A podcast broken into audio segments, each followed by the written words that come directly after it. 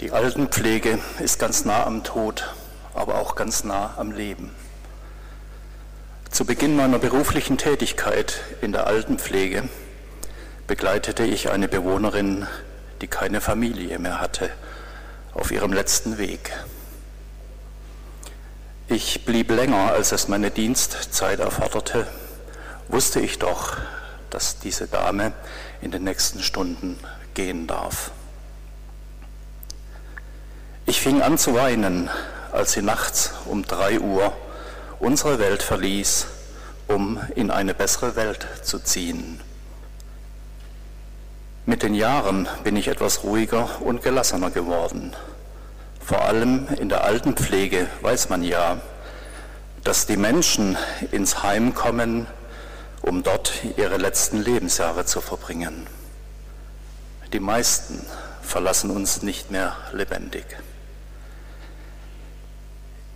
Ich sage mir immer, dass viele meiner Bewohnerinnen und Bewohner ein langes und erlebnisreiches Leben hatten.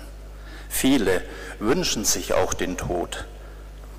Im ersten Moment respektiere ich das, dennoch versuche ich, ihnen Hoffnung zu geben, indem ich sie zum Beispiel an die vielen schönen Ereignisse in ihrem Leben erinnere.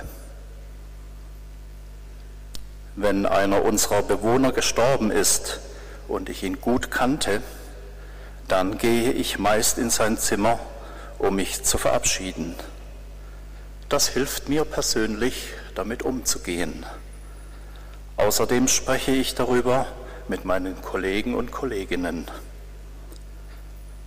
Darüber zu sprechen, das befreit und hilft uns Pflegenden, mit dem Tod umzugehen.